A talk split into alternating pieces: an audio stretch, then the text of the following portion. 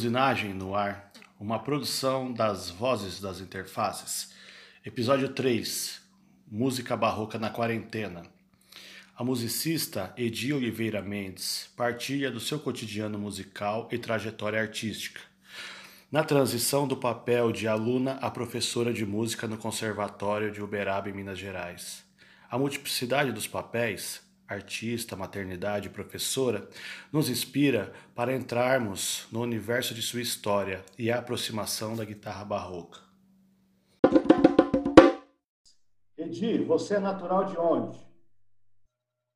Bom, eu sou natural de pertinho de Uberaba. Nasci na, na, no município de Sacramento, numa fazenda chamada Fazenda São Manuel, que tinha lá um cantinho da fazenda, era a fazenda do meu avô, que chamava Cercadinho.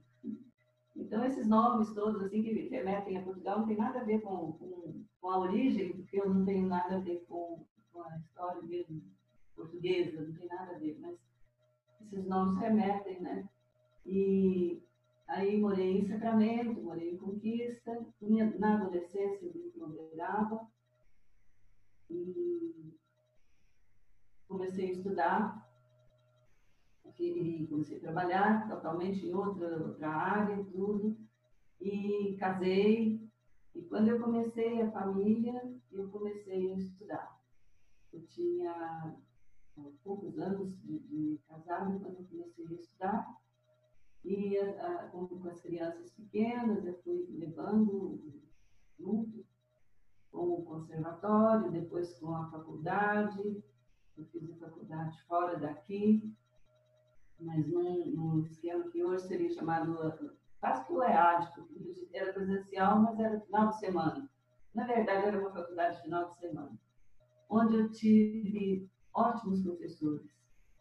E era uma, foi uma, uma coisa muito boa essa a minha ida para a faculdade, porque foi onde eu, eu conheci uma pessoa que transformou totalmente e me habilitou a fazer a, o que eu fiz durante 25 anos no conservatório, que foi o meu encontro, dentre todos os professores do discutir, com o professor de música, que era, ele era o, o titular da cadeira de violão, e era o professor Henrique E ele formou uma, uma legião de músicos, e músicos fizeram carreira no Brasil, fora do Brasil, mas, sobretudo, muitos professores, porque ele era um, um excelente professor, além de ter editado muitos livros de música, enfim, foi uma pessoa que me ajudou muito e eu, onde eu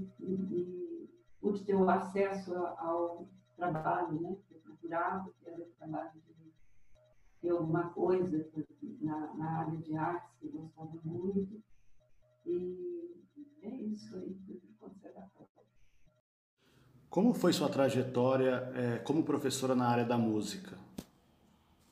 Ah, foi mais uma, meio que uma força do, do, do, da necessidade e uma oportunidade, porque eu, quando eu estudava no conservatório, a diretora, a dona Alda Frateschi, na época, a dona Alda me convidou para dar aula.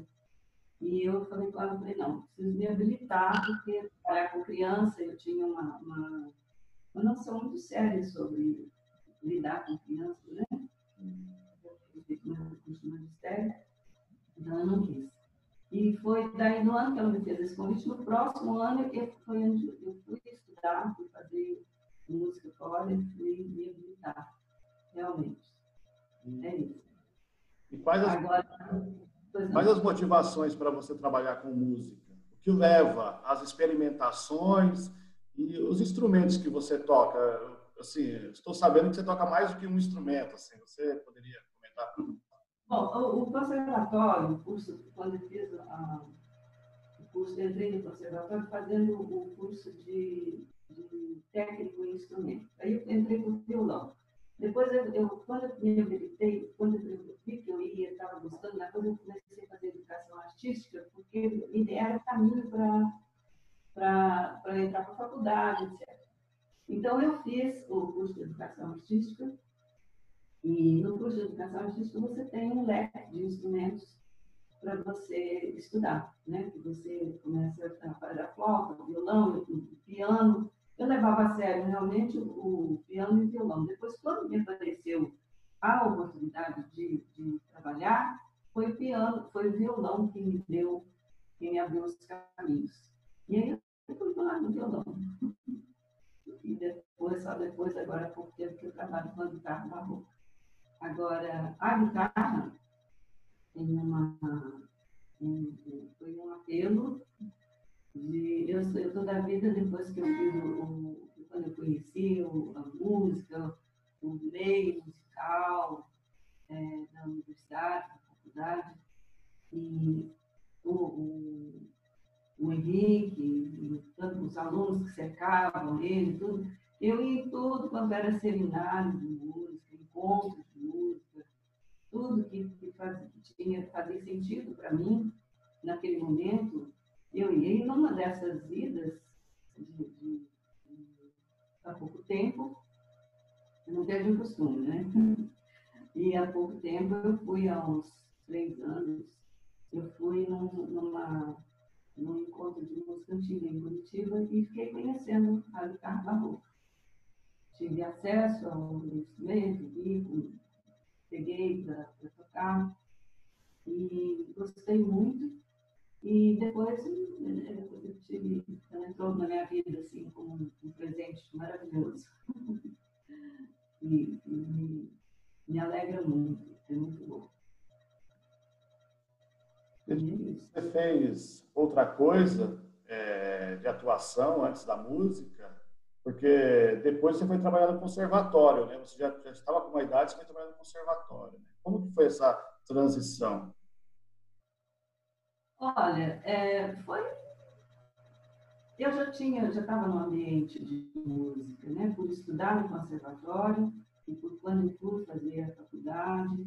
Então não foi uma, foi uma coisa super agradável. É uma coisa muito, muito que é arte, porque todo mundo que mexe com arte mexe com lúdico, né?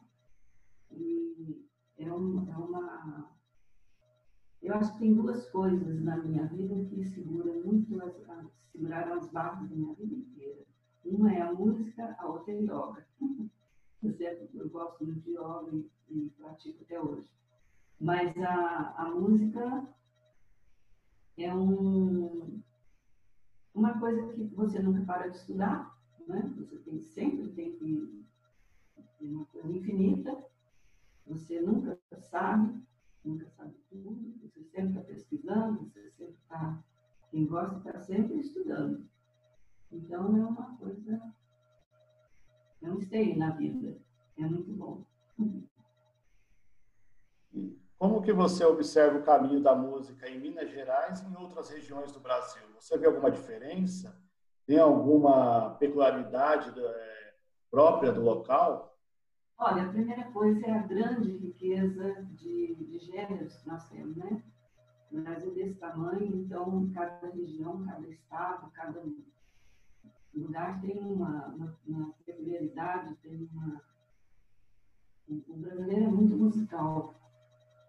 Uma, uma característica nossa, né? Nós somos musicais por natureza. A fala, os mineiro tem muito isso da, da, na sua música também, né? As entonações, as, a, o tipo de música que é feito acompanha. Aliás, a, a música como tudo, toda a arte é um, é um produto mesmo total do meio, né? Eu acredito muito nisso.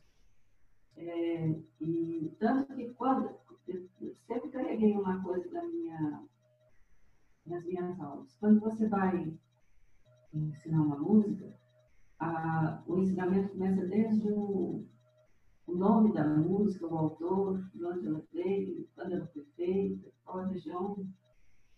Isso tudo é, influencia e ajuda a, na Agora, é uma diversidade muito grande, né? mesmo dentro de Minas Gerais, você tem um tanto de, de coisas de, de gêneros que nós temos, o tanto de costumes musicais, né, e jeitos de fazer música, enfim, é uma diversidade muito grande.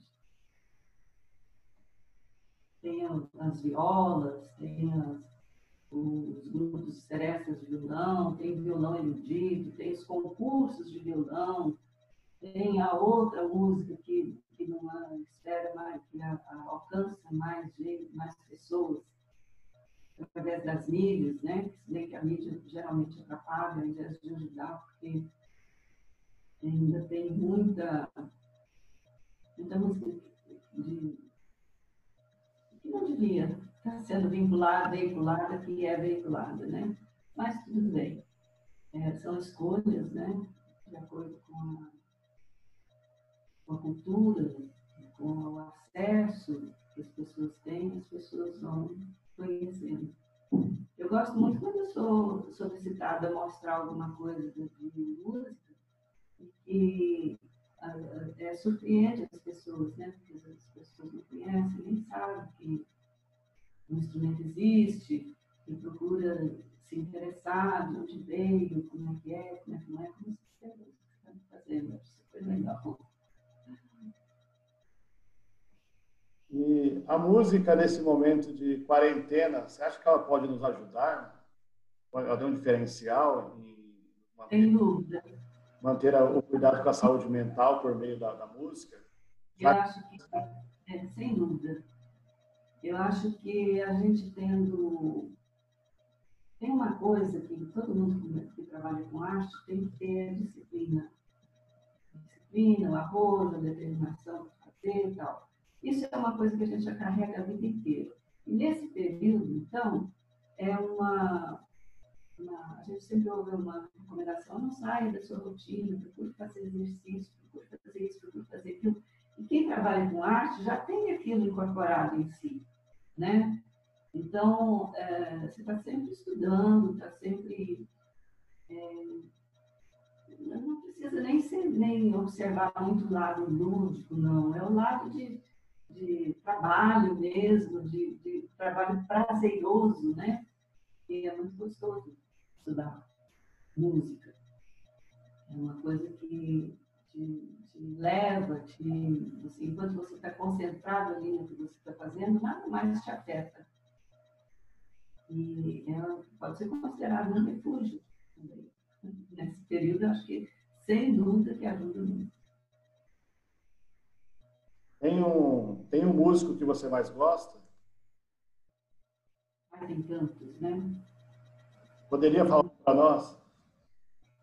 Ah, eu, eu gosto de tudo que é bom, na verdade. Eu não tenho assim, uh, vou falar.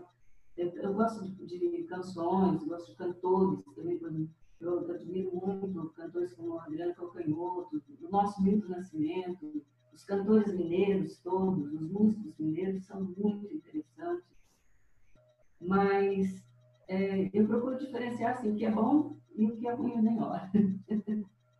o que é bom é, é, é, a gente gosta, realmente. É aquela história, né?